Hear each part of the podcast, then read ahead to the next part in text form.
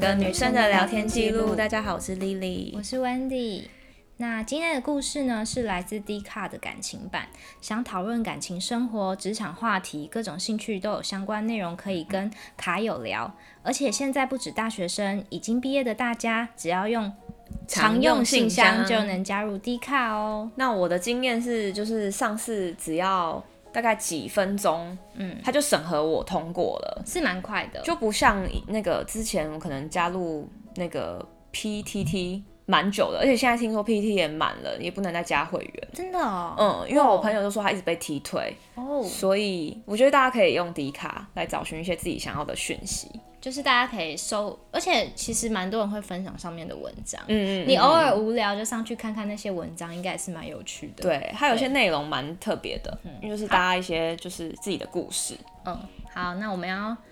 今天要分享的一个感情版呢，它是说标题是写说，我拒绝了喜欢我十年的人。对，嗯好，那你来念一下，好，是不是从小就听爸妈说，小时候就该认真念书，交什么女朋友啊？这只是浪费时间，不会有结果的啦。嗯，然后他就想说，嗯，那应该是哦。然后他说，国小的我和他就是竞争对手，每次在班上都是一二名。然后在交换作文观摩的机会下，他多写了一张重点整理给我，然后那是我们开始就是写交换日记的契机。然后一直写写写，就写到了毕业，哇，写到国小毕业。对，然后和他感情也是越来越好，然后想到想当然就是因为他们就是同一个国小，所以就会一起上附近的国中。嗯，然后他在日记的最后一页写下了“我喜欢你这是小时候的情节啊，是是是而且小时候你那个告白不太会当面告白，一定是写情”，书，就比较迂回一点。对。然后就写一堆情书给你这样子，然后放在对你桌上折成爱心，有没有？嗯嗯嗯嗯对嗯。然后他就说，呃，但我们但我们都错错。了，那是最后一次把日记交给你，然后隔天下午那个人就搬家了，女生搬家了，对，，啊然后他们就音讯全无，就断了联系，然后一直到国中、高中、大学，有一天这个女生呢就在信箱看到一封信，然后是那个男生传给她的，然后那男生就跟她讲说，就是。呃，高中毕业后看到日记的最后一页，花了两年时间找到我，怎么办？我有点觉得跳来跳去、欸其实应该是那个女生写“我喜欢你”啦。对，然后对，因为他刚刚的那个写的有点就是没有那么嗯明显，反正就是那女生在交换日记的最后一一一页写她喜欢他，嗯，结果他就就是想说，反正就是国中可能会有谱啊之类的，对但是他没想到他转学了，那转学前也没有留下彼此的联络方式，然后就是那时候也没有 Facebook，然后就是可能就这样子过了。就断了断了音讯。对，然后结果那男生在高中毕业后，对就好像有去克兰看到那个对最后一页，他写喜欢他，对然后他就花了两年时间找了他，然后问他说为什么就找到他嘛，就把一封信放在就是丢到他家里面，嗯、然后他在收了信箱就发现说，哎、那男生写信给他，然后问他为什么。就是改了名字，换了家，呃，搬了家，嗯然后是听后来的朋友说才知道。对，然后他还曾经到旧家去找他，然后都找不到。嗯嗯嗯，然后最后他就说：“你你说你明白我的好，然后你已经喜欢我十年了，然后想请我再给你一次机会，让你追求我。”然后女生拒绝了，对就是男生想要再重新把这个情继续延续下去，但是女生觉得不要，嗯，就拒绝他，嗯嗯嗯这样对吧？然后呃，就是女生在高一升高二的那一年，她得了非常严重的忧郁症，然后是因为一起性侵案，他就是她是想没有到对没有详述是发生什么事，反正就可能是让她不开心的事情，所以那个女生呢，就是有那种想要自杀的想法，对然后甚至想要退学，然后觉得说不想要，就是封闭起来，不想要再接触这个世界。嗯然后因为一个老师的帮助，就是让她重新再站起来，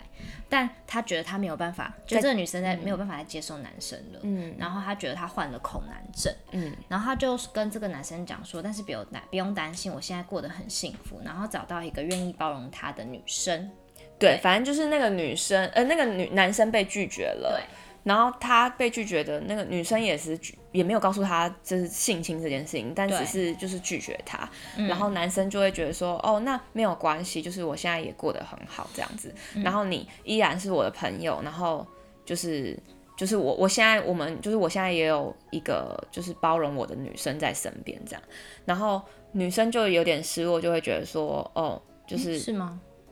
应该是吧，我现在找到一个愿意包容我的女应生。该是这个女生，啊那她没女办女对生啊，是变女生同性变恋同性，对啊，哦，所以她因为她恐男对，哦，所以好，那好个收结纳一下，结论一下，反正呢就是呃，这个女生就是拒绝了这个男生嘛，然后这个女生呢因为一些事情患了那个恐男症，嗯，可是所以她就没办法再跟男生交往了，嗯，所以她就找到一个呃跟她一起。就是她喜欢可以包容她的女生，所以她就变成那个同性，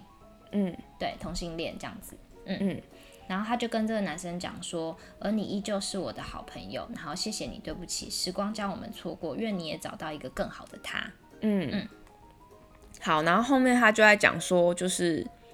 嗯，就是大家知道这个故事之后，都蛮鼓励他，然后给他很多加油，对，然后他跟他跟那个女生嗯就是他对他的伴侣，嗯就是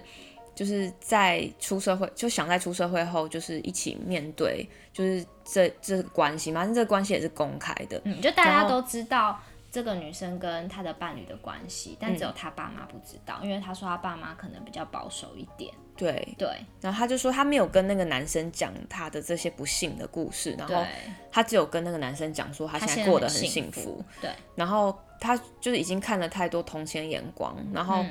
那些只让就是只会让关心你的人更不更放不下自己这样子。嗯，所以他就是不想要让周围的人再担心他就对了。对对，然后他就说，最后性别真的不是障碍，真正无法认同的是偏见的心。这句话我看了都想哭哎、就是我觉得对，是确实是这样没错。然后他说，嗯、就是还有跟他一样的女孩们，他想要跟他们说，无法放过自己的人是不会快乐的，然后只有放下伤痛，才能拥抱幸福。对，所以这篇是经典好文，我们来看有多少个爱心，哇哦，超多个十百千万，三万两千千多零个爱三心十九，对对对，然后有三百五十八个留言言，对，然后，因为我们会想要分享这个文章，一方面是就是让可能跟我们年纪差不多的人知道有 D 卡这个东西，嗯，嗯，它就有点像是网页版的 PTT，然后它的呃很多都是现在目前大学生在留言呐、然后他们使用的工具。然后嗯因为我们之其实上一拜本来有有录好一集是在讲一个很好笑的故事，对，就是那个故事是在讲说 他他是一个理工宅，然后他他怎么他看不懂说为什么他弟弟有三个女朋友，对，那然他后却一个都没有， 对对对对，然后他还就是很很住海边的，就跟他弟弟的第第一个女就是朋友，就第一排序第一个对的对女朋友，因对为问说，哎，你知道他还有其他女朋友吗？对，然后他就说，嗯，知道啊，知道，那个女生就知道，然后让他但是我更们冲击，对因为他想说连那女的都知道，对，但那女的的原因是说，因为他们是远距离，她说，因为既然她现在没有办法陪他，那还有其他人陪他也不错，这样。对虽然我不懂这是什么什么逻辑就啦，是关系比较开放式对对对嗯啊啊，然后反正那个男生在台北、台中，然后跟一个国外都有一个女一个女朋友，朋友然后他那个 Po 文的人就觉得说他很不能理解为什么他一个都没有，然后他弟有三个，然后他弟就教他说，就是你应该，因为打他扮自己，对对对，因为他弟是一个就是很有才华的嗯人，就他可能就是功课好，然后又有才艺，嗯所以呢，他就是在讲说，呃呃，他可能会该可能就是因为这样子才是人生胜利组，才有三个女朋时友间这管样。理大 师，对他真的是时间管理超大多师人，在下面留言这个。然后那个已经很多人就是给爱心跟留言了，我我们已经觉得那已经够夯了。惊讶，惊讶想说为什么这个这种大家这种文大家章讨论度这么高？对，对，然后我就过了几天，就是我们录完那一集也过了几天，嗯我就分享这篇文章给 Wendy 看，我就说，哎、这篇文章感觉比较感 人，因为我们上礼拜所以讲我了，们想要改改分享这篇文对，我章们，上礼拜讲了一堆废话，就想说对，哎、那个男生到底怎样怎样，而且我们在讲过 Po 文的人才有一点点嗯问题，因为他竟然去干涉了他弟弟弟弟跟的某一感情，对他竟然去跑去跟他弟弟的第一个女朋友讲说：“哎、你知不知道？嗯，其实我弟弟有在跟别的女生在一起。”然后我自嗯己个人是觉得那不关你的事，就是即便这件事情在道德上是感觉有点小不允许，但是也不该由你来跟他说。嗯哼哼，嗯，我们是觉得是这样。对，对，然后但是这礼拜就分享了这篇文章，我自己感想是，我其实不是第一次听到恐男症欸诶、是啊，嗯，因为之前我也曾经听过，就是薛仁吧，可他是也为有什说么过恐为什男么症是这件恐事，好，你先讲，我等一下再跟你讲另外一个我朋友的事。对，因为他就是有看过他家，嗯、有一些朋友就是看过家里的一些父母的互动，然后他就会哦觉，得他有说，可能是因为呃，就是爸爸对的一些行为，对造成他说他觉得可是能恐婚症还是恐男症？恐男，因为他就是不想要跟男生接触，因为他看到他爸爸这样子，他就会觉得哦说，OK 男生就是也是这样，然后所以他就会家庭影响。对，然后我我是有听过是这样，嗯，然后但是我身边这样算幸运吧，就是没有遇到像故事里面那样子女生的遭遇，所以不并不是因为那样遭遇而恐男的。嗯，哦那你刚刚本来要分享，哦，就是呢，因为我前几天就才知道，哦，我有一个朋友，他原来他喜欢的对象是女生。嗯，对，哎，前几个礼拜吧。然后结果，因为他之前有跟我讲过同样的事情，因为可能每次过一阵子都会都会见面，然后我就问他说：“哎，那你最近有没有可能遇到不错的男生啊？还或是你想交男朋友吗？”他就说：“没有啊，我我其实对男生还好，可是他曾经有交过男朋友，所以我都一直以为他是喜欢男生的。”嗯，就过到到了大概前几个礼拜，他才跟我们大家讲说，其实他一直都是喜欢女生的，他讨厌男生，他就是可能有恐男症这样子。那他有讲理由吗？他他就说他国中就知道自己是喜欢女生的，然嗯后可是我就说，可是你高中不是有跟一个男生交往过吗？然后他就说他就是跟那个男生交往，他觉得他没有办法投入太多感情，然后他跟那个男生交往之后才知道，哦，原来他其实根本就不爱男生。哦，对，就所以是有那种时候又更被确确定了，定了这对件哦，事原来我对男生是一点感觉都没有的。嗯嗯，对嗯，他就讨厌男生，他也不想要跟他接触、触碰什么的。嗯对，所以我就觉得这应该就是有点恐男症吧。有一点，对啊，就可能因为我觉得他恐男症，可能他的那个区分的症状应该是有很多种。嗯我觉得他这个应该就是穿其中一种，因为他就是不想要碰触。嗯，对，这个其实我觉得不是一种病哎、对啊，我也觉这得只不一你种不病。哦想要就不需就不要 啊。我我个人觉得就没差，因为像嗯，就是我觉得太刻意把它强调是一种我觉症，得不是一病种啊，病，就会感觉好像是你好像犯了一个跟大家不一样的应该错误不，是。对不对？对啊，他就只对是不喜欢男生而已。对，对，那你有看到什么经典的回复吗？嗯，这种文章应该会比较悲悯一点、同情一点的回答，对不对？因为像我我们上一篇看到那个宅男 Po 文，下面通都在骂他 骂那个宅男，然后我们看就一直哈哈大笑，就是大家为什么要花那么多时间骂大人？家都在鼓励他啦，就说加油，然后给你一个抱抱这样子。嗯，对，然后我是觉得，诶，蛮都蛮受好，就是大家都是给正向的吧？有一个有一个人好像有被被就是被检举，对，他说，因为他回他的回复我是觉得蛮极端。他说这根本不是真正的同性恋。我说过故事，就像我以前父母离婚，他妈妈非常强势，爸爸非常弱势，然后他是单亲家庭，他觉得他要扛起爸爸责任，照顾弟弟妹妹，所以。我以为我是男生，我以为我是同性恋，但是耶稣拯救了我。现在我有一个美满的家庭，你会不会听着觉得很胡乱？你的故事在我眼里也是如此。我是觉得他他的回应蛮极端的。说真的，同性恋是天生，根本不可能后天改变。我觉得，我觉得这也很难讲哎、我觉得同性恋是不是天生这件事情，我不予置评。我也是因为我觉得很有可能后天也会因为你感情面的改变，你就对啊喜欢某个性别，这个我还蛮尊重的。我也觉因为得不，代表这个人喜欢男生之后就不会喜欢女生，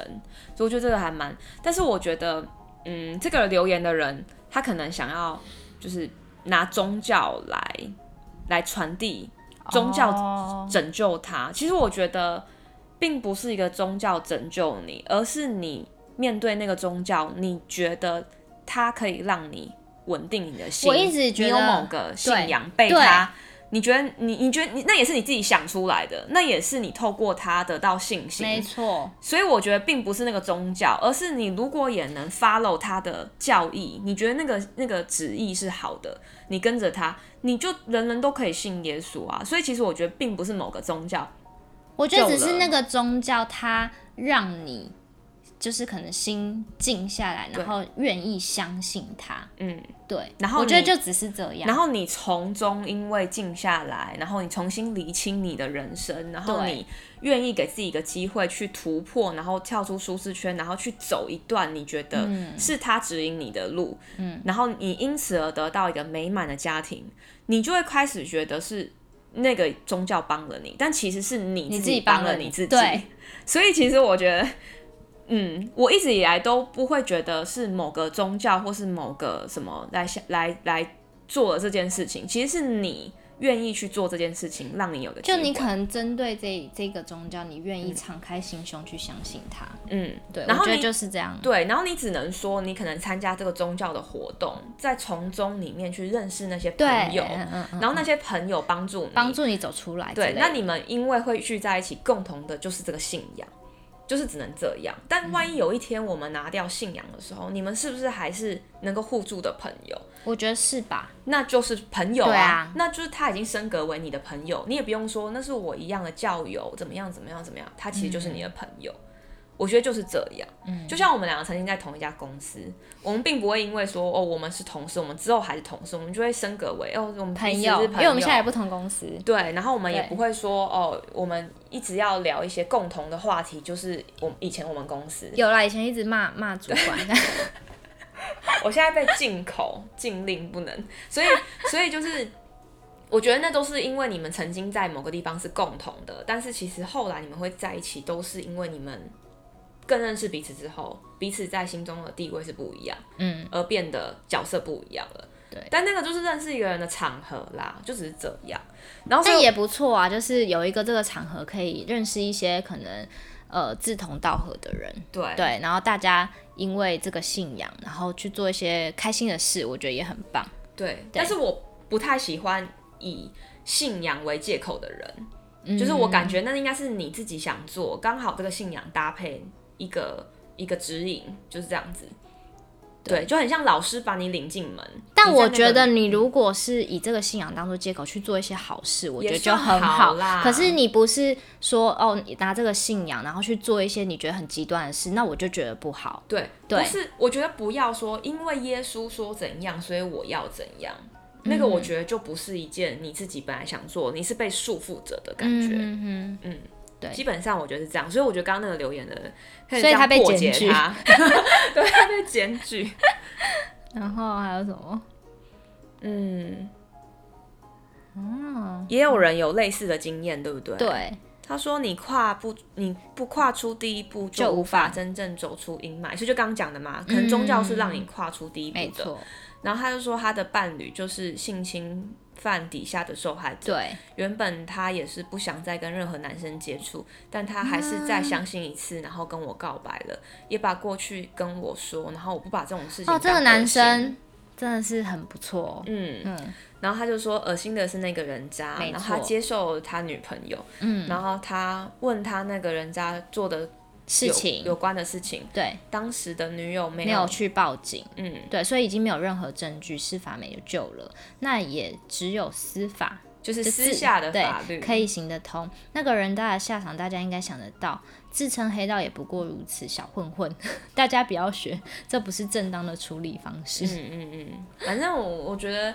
性侵这件事情很讨厌，就是就像刚刚有一个直播的时候，有一个、嗯有一个粉丝回复的，就是嗯他回复说，嗯，就是为了满足自身欲望而伤害别人的人，就是真的很可恶。随便的改变别人的人生就不配为人，就是确实啦，我觉得那个就是需要有法律的制裁，嗯，这种人。我是觉得，如果你有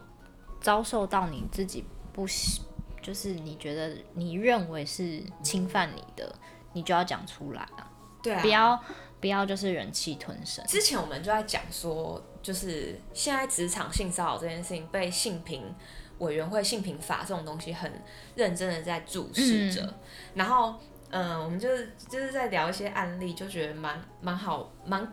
嗯，我不能，应该我也很难说那是怎么样。反正就是有一个男生，他在捷运在坐那个电扶梯的时候，然后就是那个这样交错过去，走路这样交错过去的时候，有一个男生就是摸一个女生的屁股一把，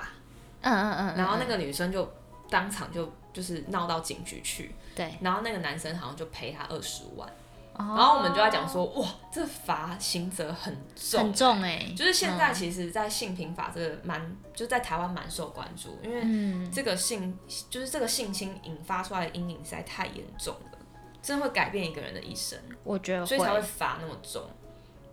跟戴口罩罚一样。所以所以你不要就是不讲出来，闷在心里，我觉得那个会闷出对病啊来，，那个真的没有嗯必要。对啊，就你是应该要讲出来，让他接受到惩罚，应该周围的人都很愿意帮助。对，嗯，那其实是不是差不多啦？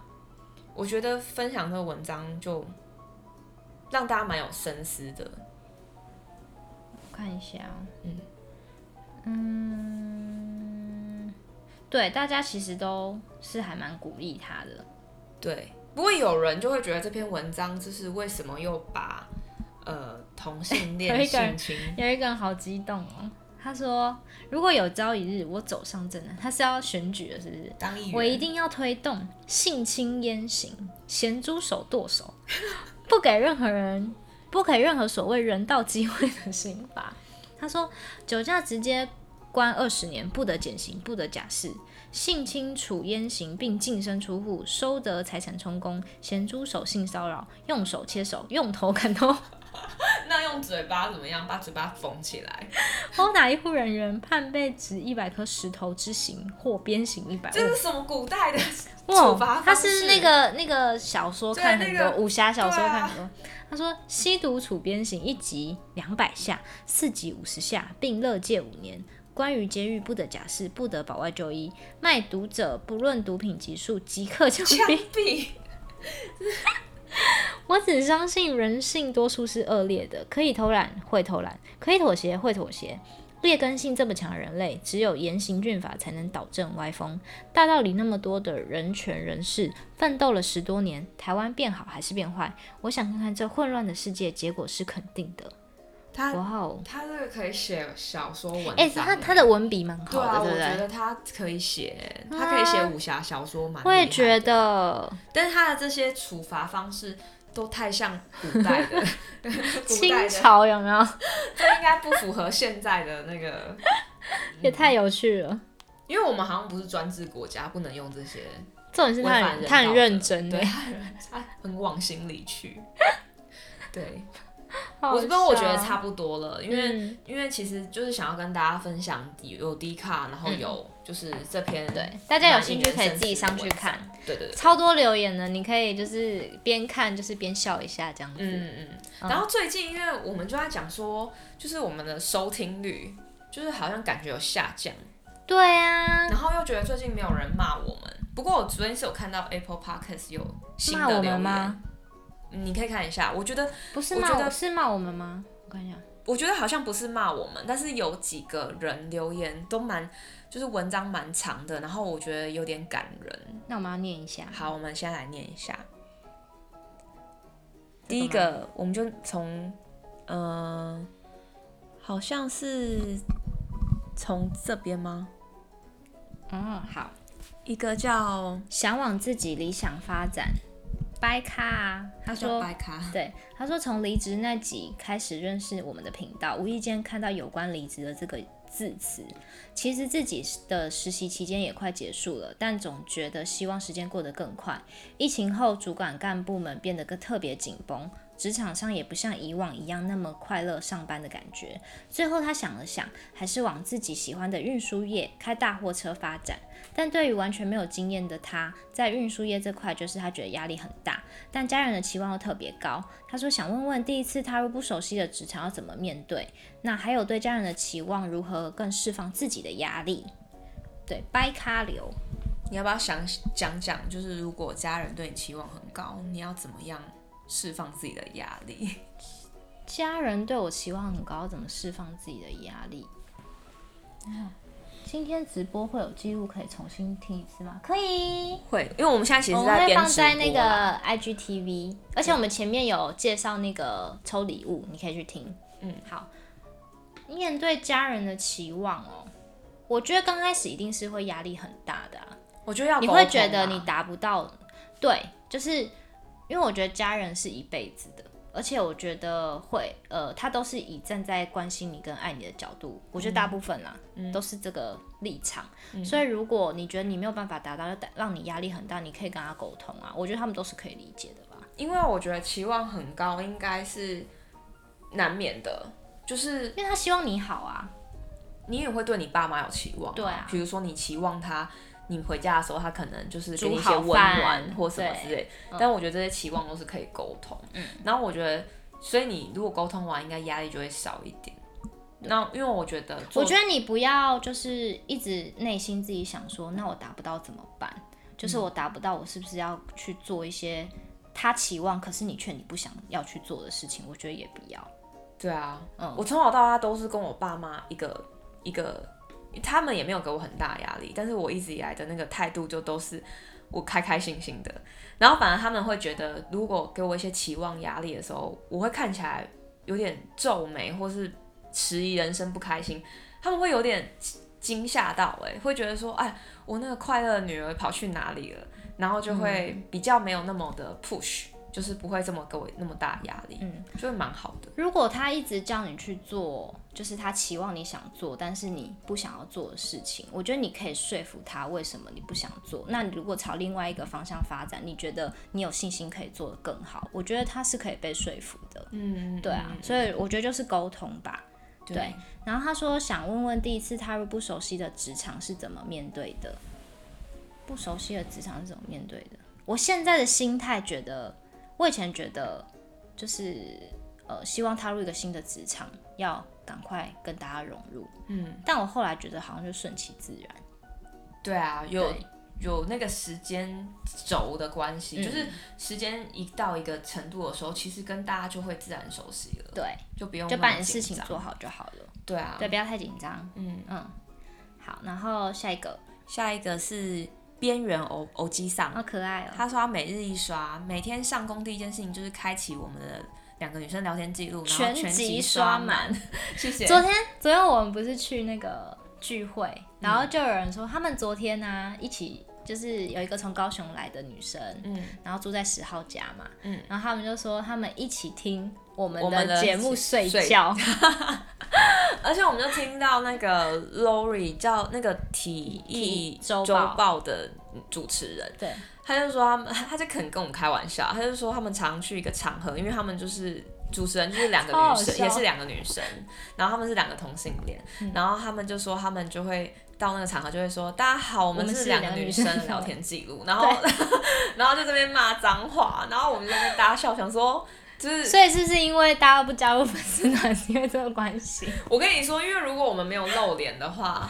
说他们是我们，没有人会知道不是， 对，因为就是两个人在聊天啊，就一样啊。我觉得蛮好笑的，嗯蛮可爱的。好，然后下一个是玫瑰花，他说远距录音小小意见，他说艾米丽在巴黎的第二集远距录影会。觉得两个人声音都要反应慢一拍的感觉，聊起来好像也没有那么起劲，声音比较闷闷的感觉。嗯哦，我就是看了他的那个留言，我才跟你讲说我不想要远距录音。嗯所以我们还是就对，我们还是这样见面嗯见面录音。录音对，好，下一个他说觉得很烦，都没办法看。他叫小花，听了第三十一集，听着听着突然好想哭，觉得你们讲出我好多心里话。我也是一个容易想很多的人，听到你们说出心里内心的心声，会发现原来我不是一个奇怪的人，因为我也会有这样的感觉，常常因为一个人很讨厌他，然后自己就不开心。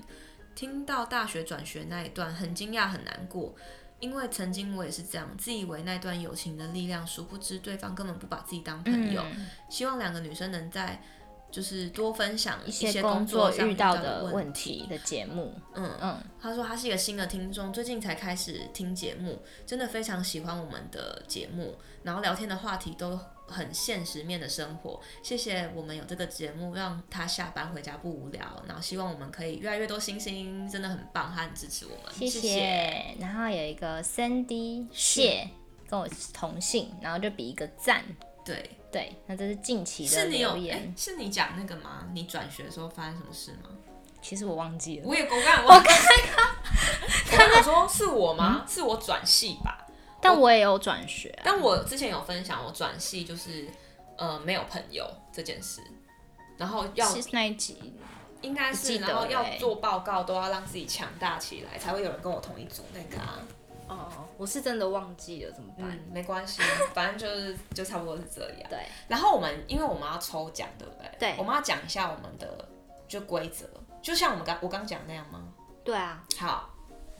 规则就是因为我们要送出 b e f a c t 的嗯一套组的保养组，对那里面有乖乖四瓶精华，对，有四瓶，两瓶抗痘精华，一瓶 Ki Kira 的亮白精华，然后一瓶乖乖乖乖乳，乖乖瓶对，对，因为那个乖乖瓶就是可以让你的肌肤有问，就是有一些，如果你有一些敏感话，很适合，因为它完全就是很适合敏感型的肌肤。隔天会滑滑的，对我用了隔天而是这且样。它擦上去是很快就吸收的。嗯嗯，好，然后那个抗痘精华，就是我有在粉丝团有分享过，就是我有一个痘痘，然后擦了大嗯概嗯嗯嗯三天左右就消了。嗯，然后还有一个是就是 Kira 的亮白，对，它是比较有点油水成分，嗯所以它的那个冬天用的保湿感非常的足够。对对那我们要送出这四瓶一个对套组，对，这样。然后我们想的就是参加的方式，就是我们等一下会有一篇 po 文，对然后你们在下面就是留言，不管留什么言，对，然后 tag 两个人，然然后那后两个人人也要加入加我入们的粉粉丝丝团，然后我们会去检查，就是你。留言的人跟那两个人都加入粉丝团，就参加抽奖。对，那我们会在圣诞节以前抽出，然后就是让你在圣诞节前可以收到这个圣诞礼物。截止是二十四号啊好了，嗯，嗯我们好二好十四好号那天抽，然后就马上去寄，这样可以吗？会太赶吗？应该还好，嗯我可以检查，好我啊可好以啊陆，续检查。然后，所以就是因为那个价值其实有超过千元，对，所以我们这次才会设比较高一点点的门抽奖门槛。嗯，那因为是免费的，所以就是大家收到钱就是小小一点点 tag 这个运活动应该是 OK 的啦。因为我们希望可以那个粉丝团人数可以增加，对啊，我对们，我最们近一直无法往上，我觉得很难过。对，所以我们想要就是因为因为那个那个产品是蛮好的，所以我们想要借此也，啊而且那个产品是就是大家也知道的牌子，你可以嗯就是上网去看，台湾的，嗯嗯嗯，对要支持国货，对，嗯，好，那我们等一下就是会把详细的抛在那个粉丝团下方，对，所以你也可以加入我们粉丝团，就可以掌握到我们的讯息。没那错我们也啊，嗯会不定期有直播，就可以跟我们就是直一播起的时候聊天，天，然后也要加入就是各各大收听平台，然后关注我们，所以就会第一时间知道我们的节目上架。就是可以去 Apple Podcast 留言，然嗯后订阅，然后给我们五颗星。然后我们在比如说 Spotify、KKBox 上面都有上架，还有其他很多平台啦，对都可以 First 看到我们。 Story，然后对对 Google Google 也有，嗯八宝什么都有，你想到都会有。嗯嗯嗯嗯。嗯，然后最后就是要加入粉丝团，对。然后一月份的就是粉丝见面会的活动会之后再我们再再公跟大家公公布开。。然后我们预计就是会就是总共十五个人，但我们会抽出十个人。对，你要先跟大家讲日期嘛，一月二十二号的一月二晚十二号上，晚上。对嗯嗯，那天是一个礼拜五的晚上，嗯然后，Happy Friday。对对对，所以大家可以持续锁定我们粉丝团，我们会在粉丝团上面跟大家就是讲这个活动讯息。没错哦，那先祝大家圣诞节快乐，圣诞节快乐，拜拜呃拜。